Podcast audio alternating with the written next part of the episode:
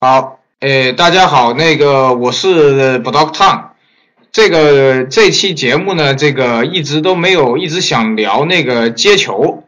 打接球嘛，这个我们这一代年轻人都打过，那么没想到呢，这个有一个朋友啊，他也差不多三十多岁了。还还在打接球，跟那个无忧啊他们一起啊，还在征战接球球场。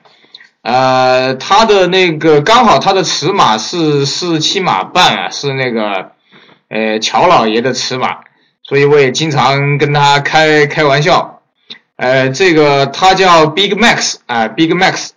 这个现在就有请这个 Big Max 来跟大家。呃，分享一下他眼里的这个中国的这个街球，接球包括他穿什么鞋去打这些接球比赛。来，欢迎 Big Max。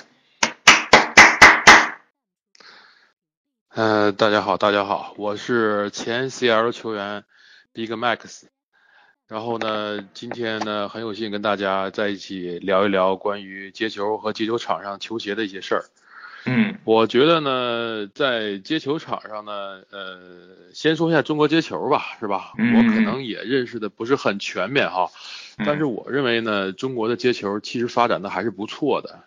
从最初的大家去去学、去模仿 A One 的那些动作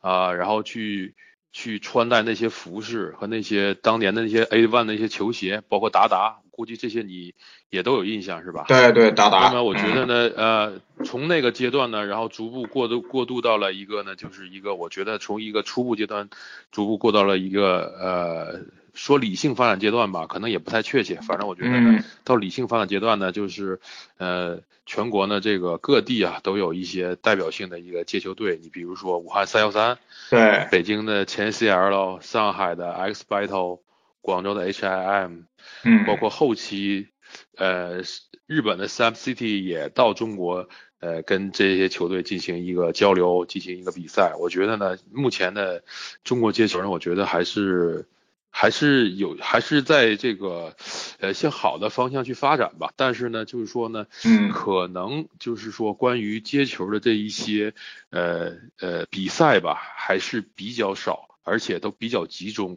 所以说可能呃这个接球呃这个是不太利于接球的推广，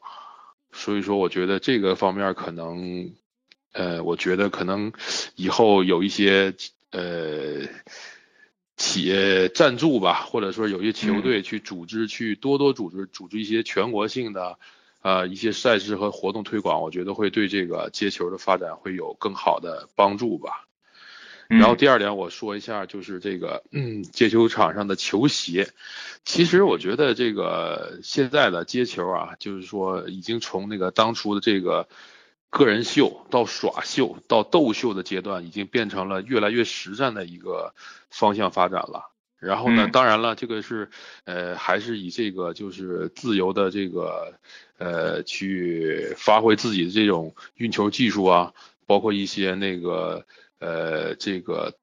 三分啊，包括个人单打呀，包括这个扣篮呐，包括这种团队配合的一些球，现在越来越多了。当然了，我觉得呢，这个我我本身在这个球队啊，我其实也不具备什么很花哨的运球能力，呃，也不具备什么很准的这种三分能力。我其实就是一个呃比较中规中矩的一个蓝领球员。然后呢，年轻的时候呢，可能还有具备一些这个实战的扣篮能力。当然，花式扣篮我也不具备，但是呢，我觉得呢，这正因为我具备这些能力，我会在这个球队待的时间很久。因为，嗯，一个球队你既然有这个呃能耍的、能单打的，当然你就会要有配配套的，要有一些可以防守的，然后可以去为球队去干一些脏活累活的。这样的话，你这个球队才是一个完整的一个一个配置，这是我的一个看法。哦。啊，行，我接下来就以那个提问的形式吧，提问的形式来跟 Big Max 来提问。呃，因为这个就像 Big Max 说的，我们八零后这一代都是看那个美国 And One 的那个、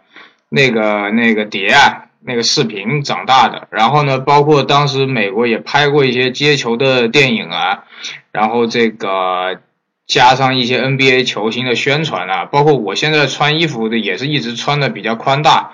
就是被当年马布里啊、马里昂啊、这个艾弗森啊打街球，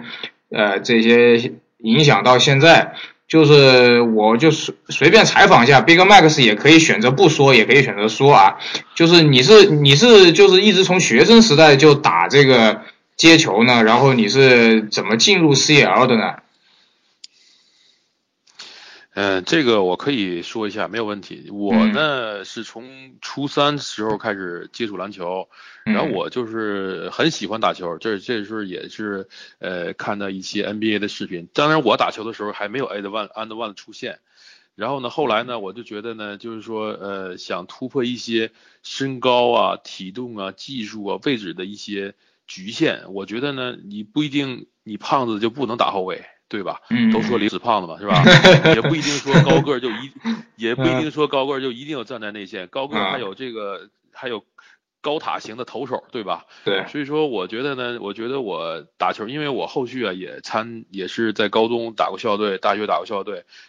也算过受过班。半职业的这个训练吧，当然，当然，我觉得还不够很很那个职业的训练。啊。然后呢，我觉得呢，呃，我打球呢，那时候我给举个小小的例子吧，就是，呃，因为我们教练呢，大学的教练就是不太同意这个校队的球员去，呃，这个公共篮球场与这些这些学生在一起打球。他觉得这样，第一有可能会，呃。受伤会影响到学校的比赛。第二呢，就觉得如果你长期的跟这些呃学生球员在一起打球呢，会慢慢的把你的技术都把它模糊化了。就是说，你回来再打球以后，你也自己搞不清你自己的位置了，你可能应有的发挥你也发挥不出来了。当然，我就是一个特例，我这真是校队训完练，然后直接就去篮球场，咱再找一些。当然，这个学生球员也真有一些打得非常不错的，我觉得很接近，甚至已经达到校队水平的球员，我很喜欢跟他们打球。包括，呃，这些球员到现在我还有一些比较好的哥们儿还有联系，我觉得都是在那时候建立这一种比较深厚的友情吧。当然，我觉得吧，就是虽然我们呃我们教练呃就是说呃说不同意，但是我也没有听他的话。所以说呢，我就觉得呢，就是呃，后来呢，我去总结这个事儿了，我发现一个什么问题呢？就是说你在外场打半场或者是打全场，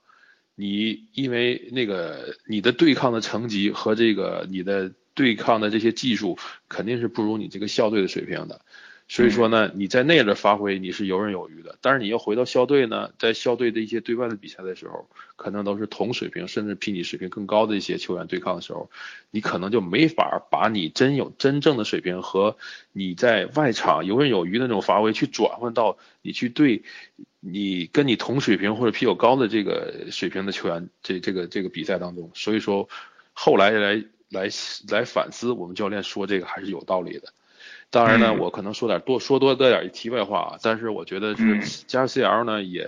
算是一个巧合，也不算是一个巧合，因为呢，就是零五年的时候，我就是跟无忧啊，跟崔闯啊，就是当年金牌之路那批人，那个时候我对 CL 是完全没有概念的，呃，就是通过崔闯，因为崔闯是我发小嘛。就是推荐我到北京跟他们一起打那个零五年，我记得那个耐克那三对三的口号应该是叫 Battle Ground，就是斗秀场，是吧？嗯嗯。然后老北京也来北京去做了这个现场的宣传，然后我就跟吴优跟那个崔爽在北京参加了那个呃这个三对三比赛。当年呢是以这个呃擂主的形式，东单擂主的这个这个。这个形势在那个东单真的苦苦的打夏天打了一整天，我们要守擂十场，才能打到晚上的夜赛，非常的辛苦。你想想看，那么热的天，你要输一局，那不好意思，你就换装了，赢的人上，输的人就得下。我们要面对十组对手的挑战，当然了，这个对手这个水平也参差不齐，有强有弱。但是我现在来回忆，那个时候其实强的强人也不少。当然，我们都咬着牙把这比赛都打下来了啊！然后从那次以后呢，就跟无忧他们，就是包括现有现在的 CL 这些元老的球员都认识了，但是不是熟识，只是认识，没有什么过多的接触。直至二零零九二零零九年那年，崔闯从休斯敦留学放假回到北京，然后联系到我说是有在那个七九八，我不知道你听说过这个地方没有？在北京听说过，听说过。原来是，哎，在这儿有一个耐克的一个球场，然后呢，在这个球场跟这个北京语言大学这个所谓的校队吧打了一场比赛。那场比赛呢，就是把我叫过去了，然后大家都，哎，我还挺兴奋的，就是我以为大家都已经不记得我了，毕竟零五年到零九年有个四年的跨度，一届奥运会都过去了，对，但是大家还依然记着我，证明我零五年的那个表现是被大家所认可的，所以说呢，就参与这场比赛，在这场比赛当中呢，我发挥的也非常好，然后呢，吴优就说了，说希望在零九年的夏天，希望我能参与到 CL 的 Open Run，就是公开选拔日。然后呢，我也是零九年如期去参与了到这个 Open Run 的选拔，然后很有幸的通过这个选拔呢，就是呃进入到这个球队。因为我在选拔当天，我就记住一个非常呃，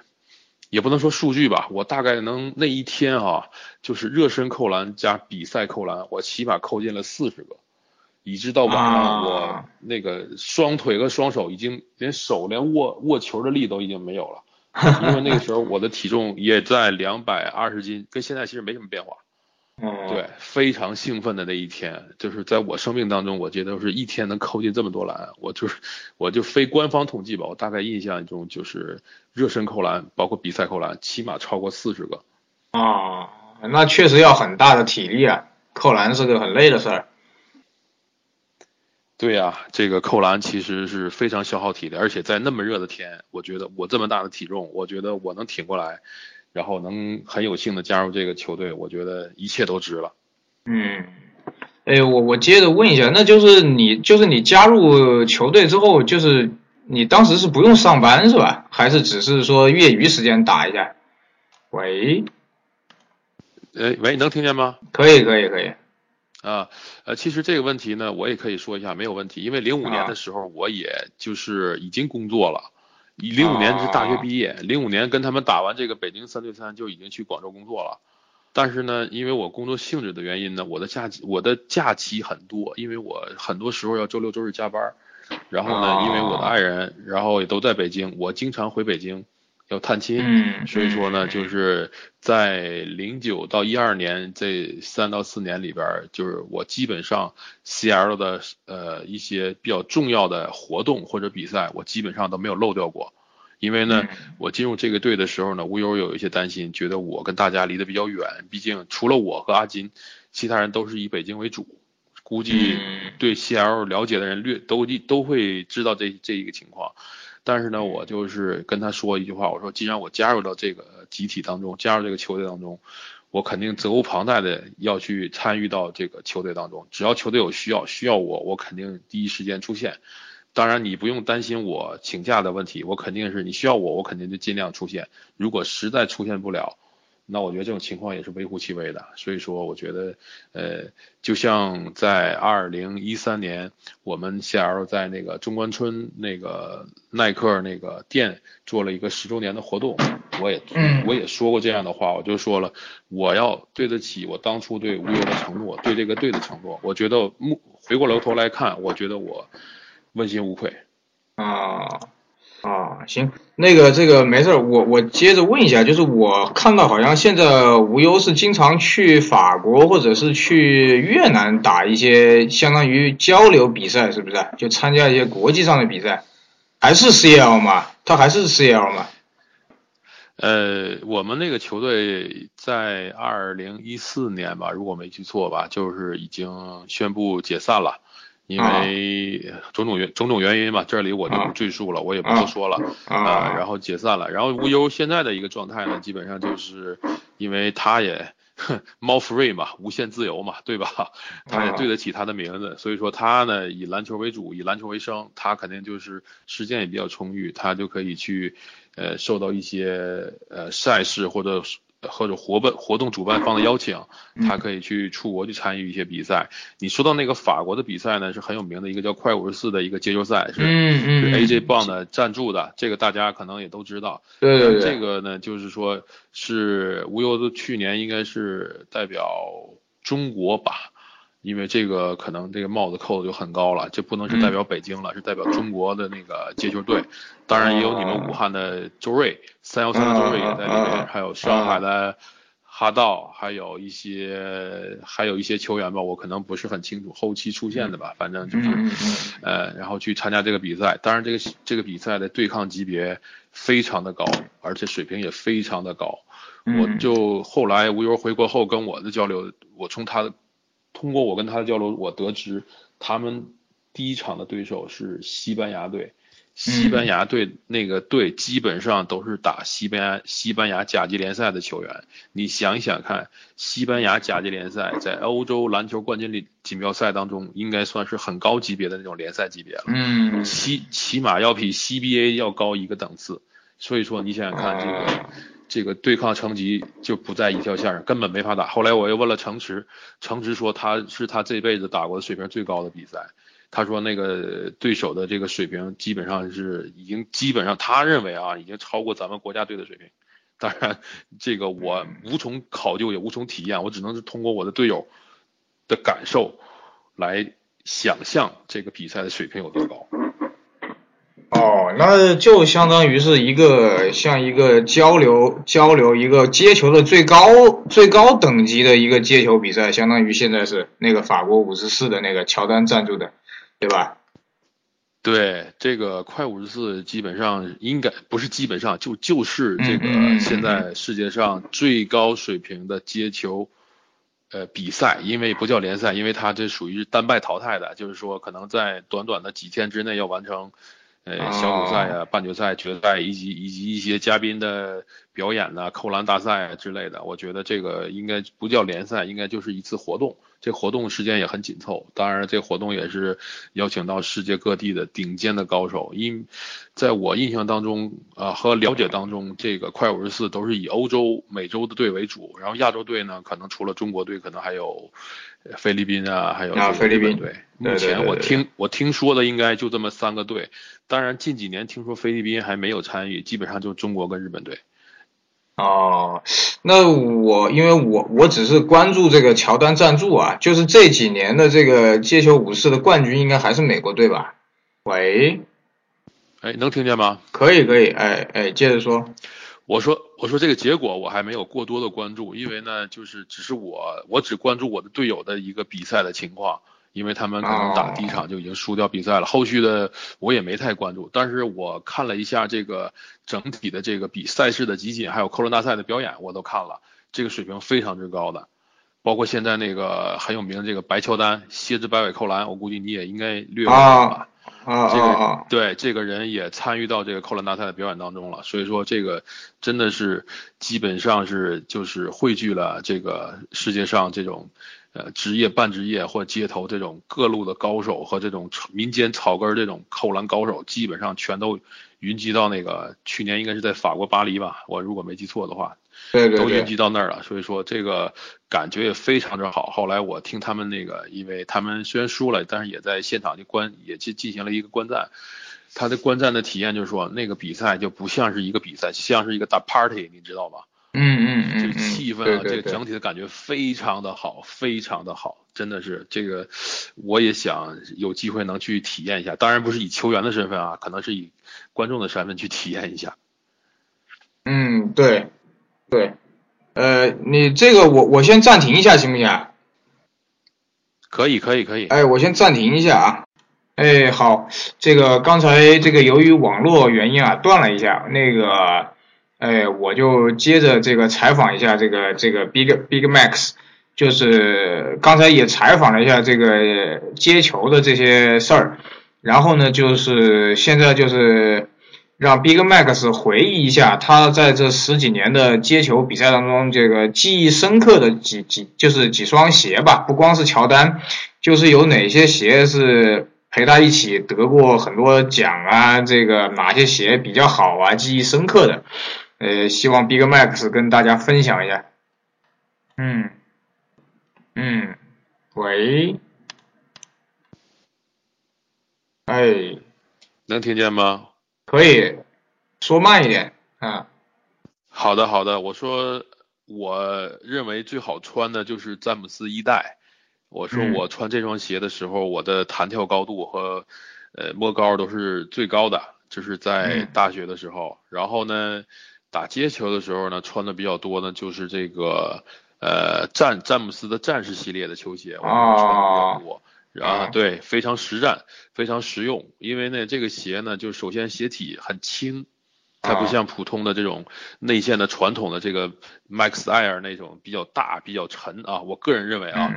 我觉得这个实战性更强一点呢，就是首先排在第一位的，在我认，在我认为就是战士系列的球鞋。第二位呢，就是 Hyper Dunk 系列的，就是我这些年近几年吧，也别说近几年，我想想啊，零。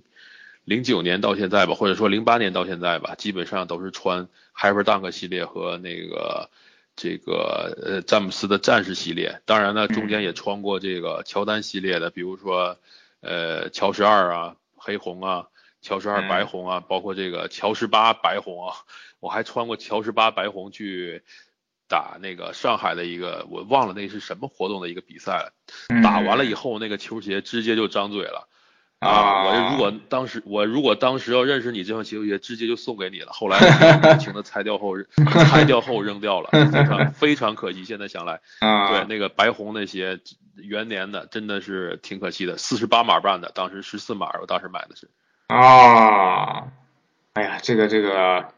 这个故故事很多啊，因为这个我自己有一双这个，我前两年刚买了一双战战士九。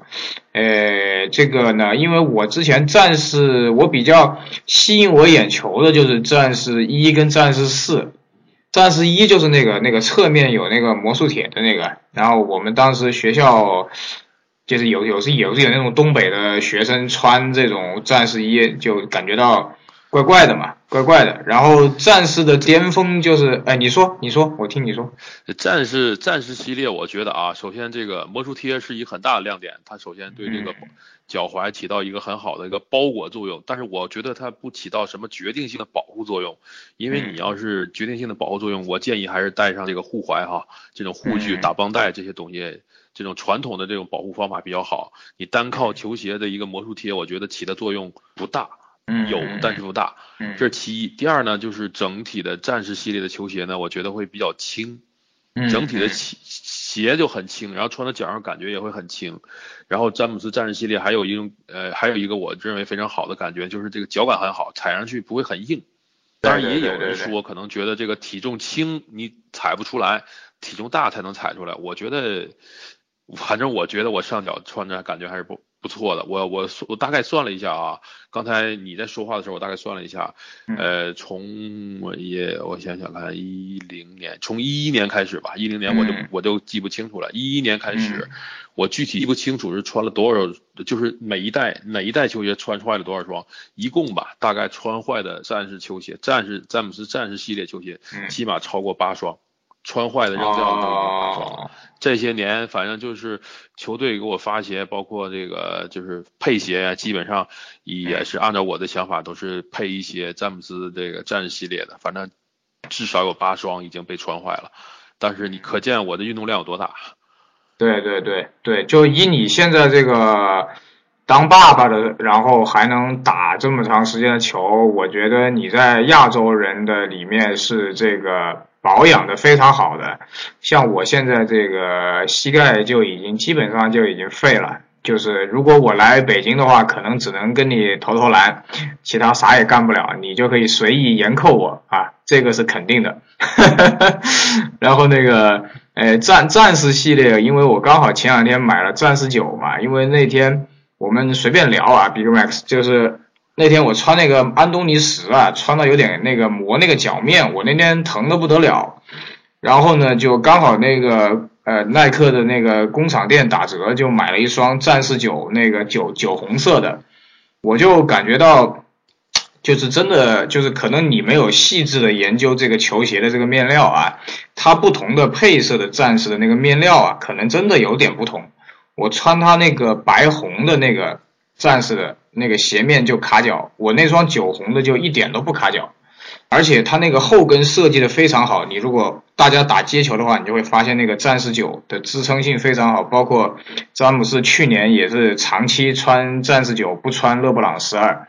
就是可能就是因为这个原因，就是非常的，就是经济实惠吧，它的性价比非常的高，又耐操，对对对吧？对这个鞋比较比较大众化，而且性价比比较高，而且就是就是最重要的就是实战效果比较好，实战效果又包括它这个保护性哈，它的鞋底轻，刚才我讲过了的这些这这些个优点，我现在。我我现在包括今天我我们跟乌游去密云去打这个比赛，我穿的也是一双战士九的迷彩的配色的一双球鞋。哦，迷彩迷彩。嗯。哎，对对对，我现在除了有一双迷彩配色的呢，然后是在是去年在那个耐克那个员工店去买的，也是比较低的折扣拿到的。然后那个我现在还有一双这个呃这个叫什么打出名堂配色，这双呢应该是一双那个球员版。球员版的一双球鞋，这双球鞋也是十四码，呃，十四码的，是四十八号半的。我这双鞋还没穿，因为我觉得啊，就是从呃零八年以后的战士系列球鞋啊，零八年以后，零九年开始，零九年应该是战士战士几？我想想啊，战士战士四还战士五，我就忘了啊，具体我可能想不起来了。零九年，因为零八零八年奥运奥运会那款战士，老北京在北京奥运会参打球穿的也是战士系列，我不知道你有没有注意。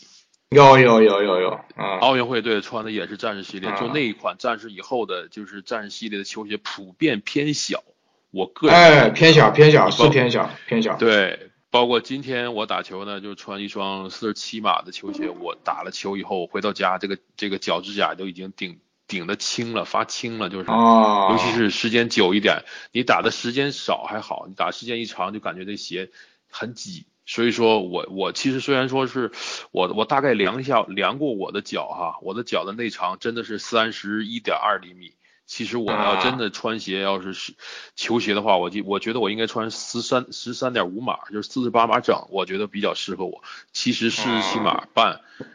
我觉得还是对我来说运动来讲的话，还是真的是不太合适。啊。哎，我我我我多问两句啊，问两个问题，一个就是你说的那个球员版的那个战士，你感觉跟私售版有什么不同啊？就你手上那双四十八码的鞋垫呐，包括什么？呃，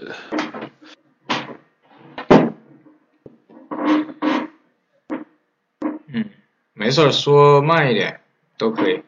呃，我说那个，首先呢，第一点就是在鞋标上肯定就不同。跟跟正式发售那个球鞋版的那个球鞋那个鞋标是不一样的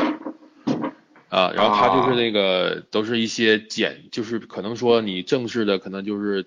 条码啊，然后那个美码多少号啊，那个中国码多少号啊，对吧？鞋是多少厘米长啊，都写这些号，鞋鞋款的号是多少，但是它那鞋标上可能就写的比较一些简要的信息，然后在鞋盒上也不一样。鞋盒上就不会贴出来，它那个就是像正常专卖店的那种标，就是一个大的数字，代表它这个鞋盒是多大码。它那个可能就不一样了，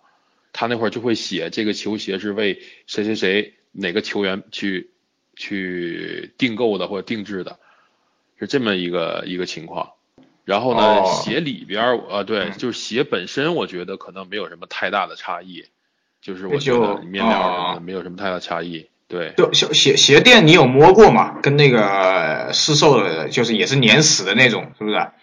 就是市售的是粘死的那种，普通的那种 EVA，我感觉。对，我说那个球员版跟这个就是普通的那个版的鞋垫，你刚才说这个问题，我觉得是一样的啊，我觉得没有什么区别。啊，哦，啊，行行，我再我再问个。